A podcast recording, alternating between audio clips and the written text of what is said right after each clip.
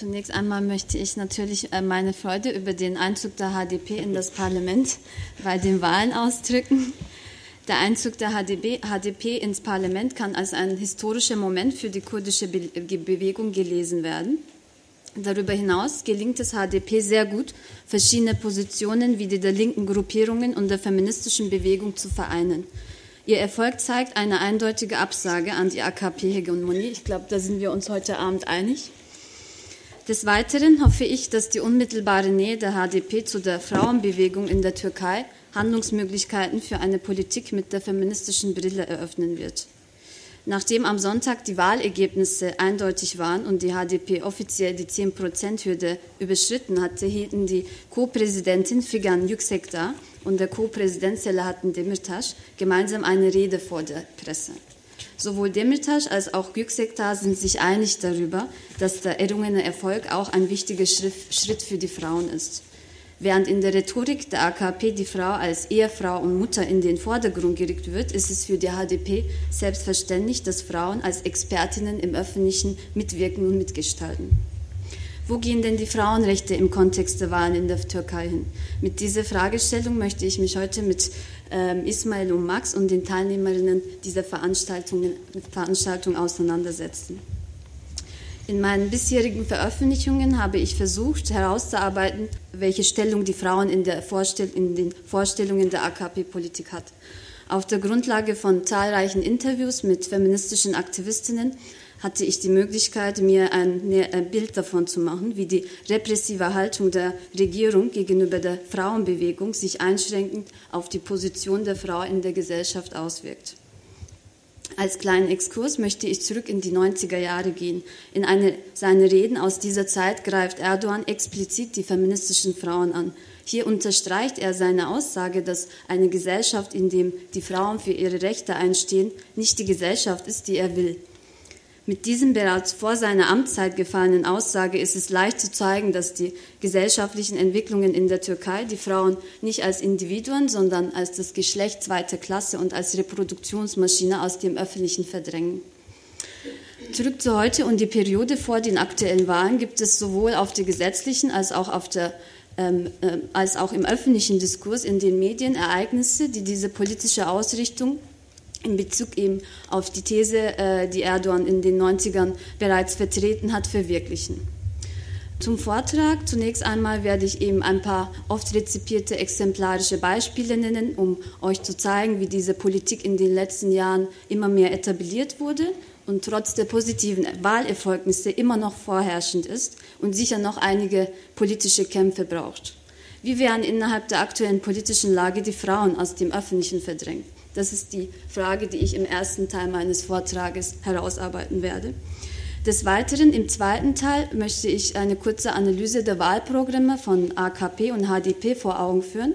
Diese kleine Analyse soll ungefähr aufzeigen, wie der Einzug der HDP ins Parlament die politischen Machtverhältnisse in der Türkei in den nächsten Jahren verändern könnte. Und zuletzt werde, äh, greife ich den Titel der heutigen Veranstaltung auf. Was geschah denn mit dem Geist von Gezi? Ich möchte unter, einen Versuch unternehmen, diesen oft rezipierten Geist von Gezi-Protest im Kontext der Wahlergebnisse zu fassen. Ist denn der Einzug der HDP wirklich das, was den Geist der äh, Gezi repräsentieren kann? Im 2008 fordert Erdogan, wie wahrscheinlich schon so oft gehört, drei bis fünf Kinder von jeder Frau ähm, um, die, um die Familie und die Nation zu stärken. Diese Forderung wird mit dem Ziel des wirtschaftlichen Aufschwunges begründet. An diesem Beispiel ist die Verschränkung der Nation mit dem Kapital zu beobachten. Damit wird eine klar äh, definierte und abgesteckte Rolle der Frau zur Voraussetzung für das Selbstverständnis des konservativen Staates.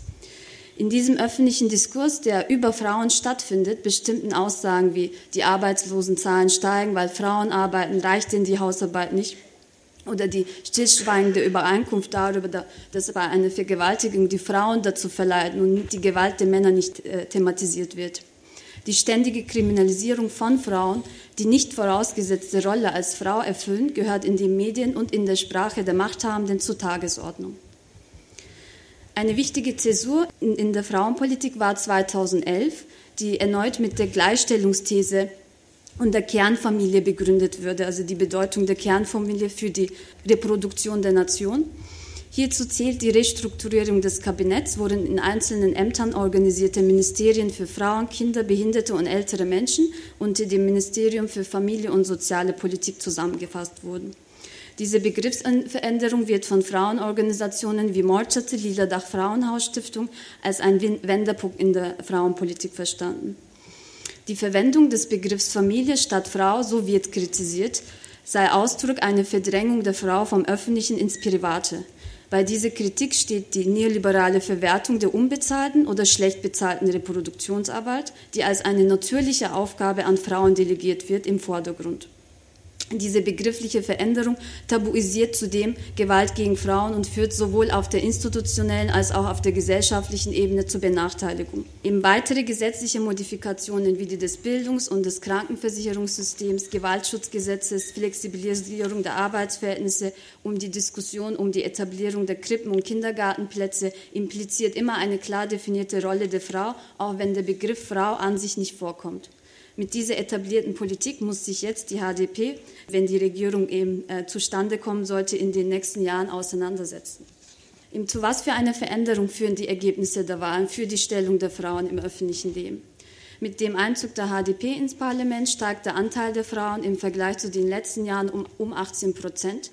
Diese Steigerung ist der 40-prozentigen Frauenquote der HDP zu verdanken. AKP hat 258 Abgeordneten, davon sind 42 Frauen, CHP 132, davon sind 21 Frauen. In MHP, äh, MHP sind es 81 Abgeordneten, davon sind vier Frauen. Und HDP zieht mit äh, 79 Abgeordneten ins Parlament, davon 31 Frauen. Und HDP-Kandidatin in Istanbul, Filiz Kerestecioğlu, ist unter anderem Mitbegründerin von äh, Morçatı. Morçatı ist eine der ältesten autonomen Frauenorganisationen in der Türkei. Ihr Schwerpunkt liegt im Bereich häusliche Gewalt. Neben ihrem als kollektiv organisierten Kern verwaltet sie ein autonomes, ähm, autonom organisiertes Frauenhaus. Die Forderungen für eine feministische Frauenpolitik erarbeitete sie beispielsweise in Zusammenarbeit mit Morchete. Exemplarische Beispiele für ihre Forderungen wären die Verbreitung der Gewaltprävention und Beobachtungszentren und die Verbesserung der Bedingungen in staatlichen Frauenhäusern, verschiedene Fortbildungsseminare über Gewalt gegen Frauen in staatlichen Institutionen, vor allem im Bereich der gesetzgebenden Gewalt, die Veröffentlichung von Statistiken über Männergewalt, sensible Umgang von Daten von Frauen und Kindern in Frauenhäusern, die überwiegend von Männern in Nahbeziehungen verfolgt werden. Der auffälligste Unterschied in der Frauenpolitik zwischen AKP, CHP und HDP ist, wie der Begriff der Frau im Wahlprogramm benutzt wird. AKP spricht von unseren Frauen und unseren Müttern, CHP spricht von Frauen und HTP, im HTP-Parteiprogramm wird mit Wir Frauen formuliert. Im Unterpunkt Unabhängigkeit, Freiheit betont HDP die Bedeutung der finanziellen Unabhängigkeit für Frauen am besten hervor. CAP tendiert eher zu einer Gender-Mainstreaming-Politik, während AKP die Unabhängigkeit der Frauen aus dem Menschenrechtsdiskurs heraus legitimiert. Das heißt, die Benachteiligung für Frauen äh, existiert für sie nicht. Diese Argumentationsstrukturen der einzelnen Parteien werden in vielen anderen Bereichen weitergeführt. Und im AKP-Parteiprogramm werden Frauen nie für sich wahrgenommen. Damit ist es mehr als offensichtlich, dass für sie eine grundsätzlich patriarchal gedachte Ausgangsposition charakteristisch ist. Im HDP-Programm werden unter jedem Aspekt das Geschlechterverhältnis, die Position der Frauen in der Gesellschaft und die Rechte der LGBT-Menschen mit beachtet und vor allem reflektiert. Aus diesem Grund ist die Beteiligung von feministischen Aktivistinnen bei der Formulierung des Parteiprogramms mehr als ersichtlich. Die Perspektive der Frauen wird in jedem Bereich ohne ständigem Rechtfertigungsdruck ausgesetzt zu werden, mitgedacht und respektiert. Ein weiterer, ein weiterer, wichtiger Aspekt, den es zu erwähnen gilt, ist, dass das Menschenbild im HDP-Parteiprogramm im ökologischen Kontext gedacht ist und der Mensch nicht über die Natur herrscht, sondern mit der Natur lebt. Im AKP-Parteiprogramm dagegen wird der Mensch als das höchste Wesen definiert und somit jeglicher Respekt vor der Natur als nicht notwendig gedacht. Gülnur Elçik, der eine, die eine sehr detaillierte Analyse der Parteiprogramme vorgelegt hat, schreibt, dass der Feminismus für die HDP eine Perspektive ist, während es für die AKP nur ein Bereich ist, den man abhaken muss. Feminismus als Perspektive auf die politischen Verhältnisse sei notwendig, so Elçik, denn nicht jeder Schritt, der im Namen der Frauen ohne die Beteiligung der Frauen für die Gleichberechtigung getan werde, führe zu emanzipierten Verhältnissen für Frauen.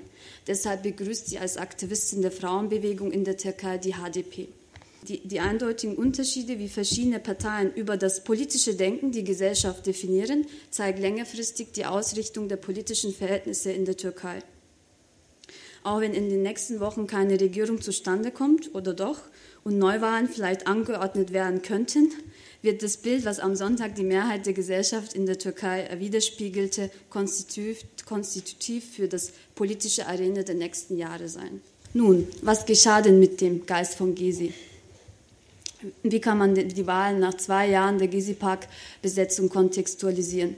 Klar ist, dass die HDP die Partei ist, die die Belange der Protestierenden vertritt und dies auf jeden Fall in die Öffentlichkeit trägt. Somit werden die Forderungen von verschiedenen Bewegungen, die während den Kommunalwahlen 2014 marginalisiert und kriminalisiert wurden, Sichtbarkeit im öffentlichen Diskurs ermöglicht. Die 10%-Hürde wurde unter anderem mit den Stimmen der Kurdinnen und Kurden, der durch die Proteste politisierten Genera jungen Generation und den bereits seit den 80er Jahren politisch geschulten älteren Generation die Basis gegeben.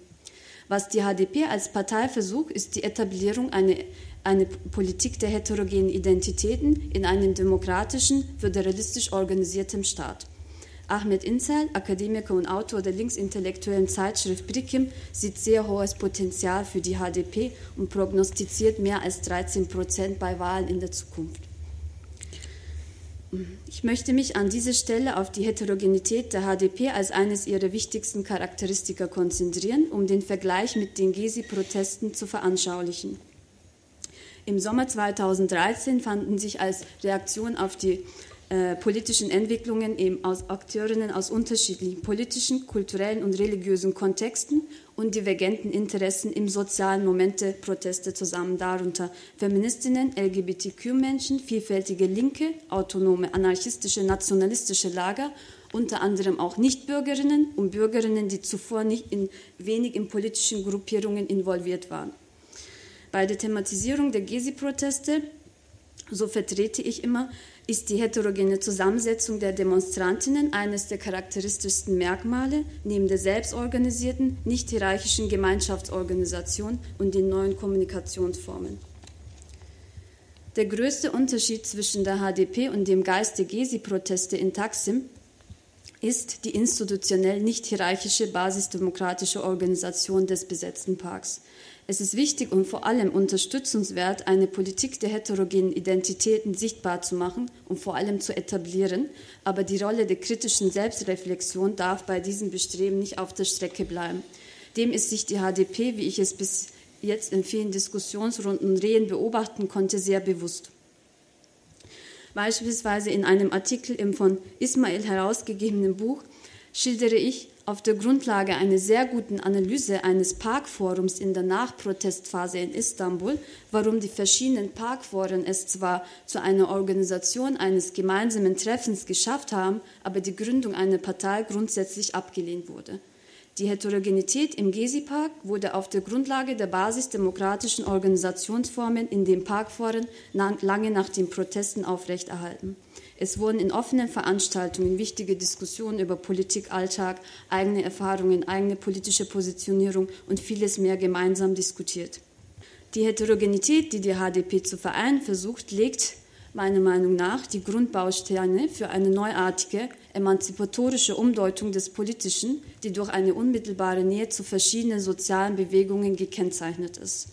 Das Wichtigste dabei ist, auch wenn ähm, Kritik dabei nicht auf der Strecke bleiben darf, dass sie das Selbstbewusstsein einer neuen Generation stärkt, die durch ihr Erscheinen in den Straßenkämpfen im Sommer 2013 gegen eine Politik im nationalistischen Kontext agierte und sowohl die physische als auch die psychische Disziplinierung von einem Außen ablehnte und die Autonomie der Individuen in den Vordergrund rückte.